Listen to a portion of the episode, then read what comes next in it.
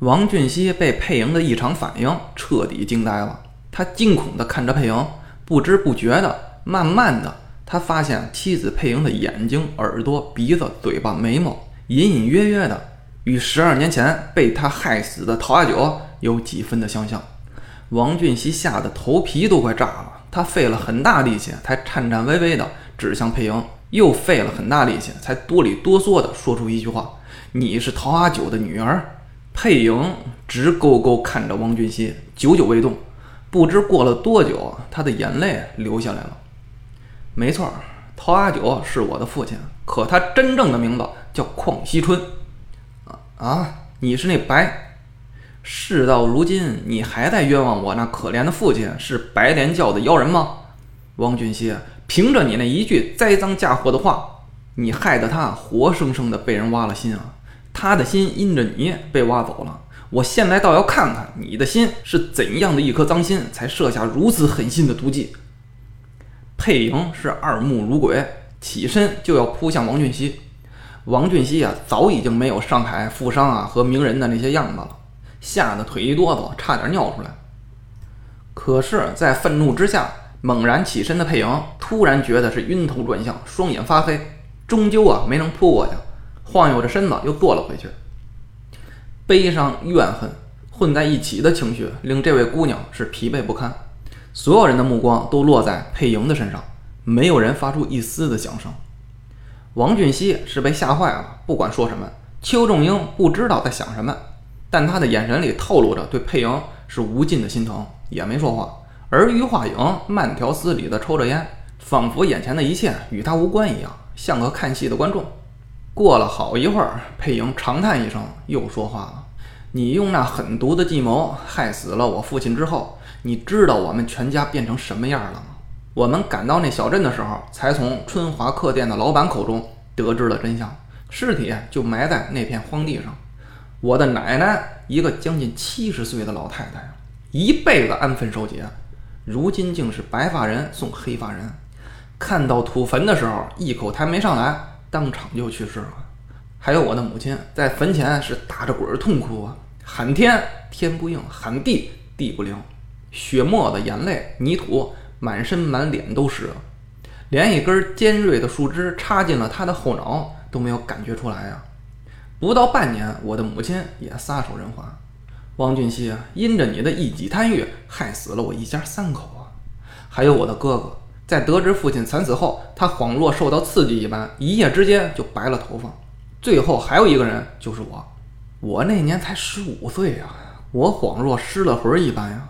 从此我就是没有父亲的人了呀，再也没有人保护我了。我用指甲呀，用力刨着泥土，指甲都从根儿底下断了。不信你们看看我的手指。佩莹伸出了手掌，她的手指啊，虽然也像时髦的女人一样啊，打着指甲，光洁整齐，但你细看会发现有好几个指甲分明是脱落后又长出来的。于化影看在眼中，心中啊就像有千万只的虫子在咬他一样，他暗暗叹了一口气。但佩莹的悲惨经历显然还没有结束，他继续说呀：“五年后，我的家原本和和睦睦的家彻底完蛋了。”只剩我和我哥哥相依为命，但我的哥哥也不争气，失去了父亲的管束，他抽烟赌博，无所不沾。没过多久，家里的田宅都被他给输得干干净净，没钱了，没地了。咱们兄妹俩好好的做苦力过日子，不行吗？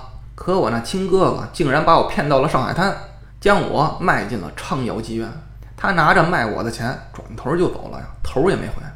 这一走就是七年，杳无音讯。直到最近我才见到他，佩莹啊，太过激动了，身体都在止不住的颤抖。他凄惨长叹道：“呀，我的命啊，太苦了呀！你们谁能理解我在昌瑶妓院受了多少的嘲笑、侮辱和作践啊？”嗯，还好啊，还好，老天爷终于睁开了眼。一年后，我嫁人了。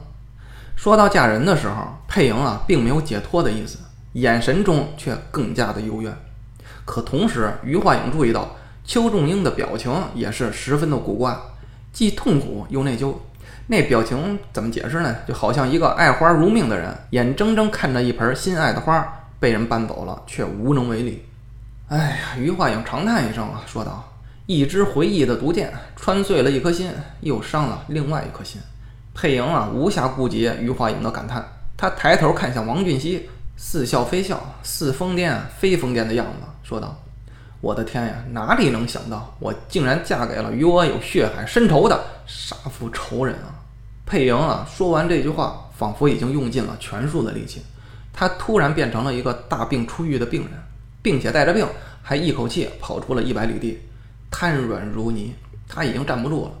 晃着摇摇欲坠的身子，慢慢的抬起头看向一个人。这是他最脆弱的时候，他所看向的人必然是他可信任、可依托的人。但那个人并不是丈夫王俊熙。邱仲英与佩莹四目相对的瞬间，他就想跑过去抱住佩莹，但同时他看到了斜对面向他射过来的那两条冷酷的视线，他一下子就不敢动了。佩莹本以为邱仲英啊会不顾一切的冲过来。可是他的盼望终究是落了空。佩莹不甘心呢，你不过来，那我就过去吧。佩莹咬着牙关，晃着步子扑向邱仲英，可他的身体啊太虚弱了。未到邱仲英的身边，人已跌倒在邱仲英身旁的一把椅子上。王俊熙和于化影将一切看在眼中，但反应截然不同。王俊熙是二目带血呀，恶狠狠盯着他们，眼神中只有恨恶。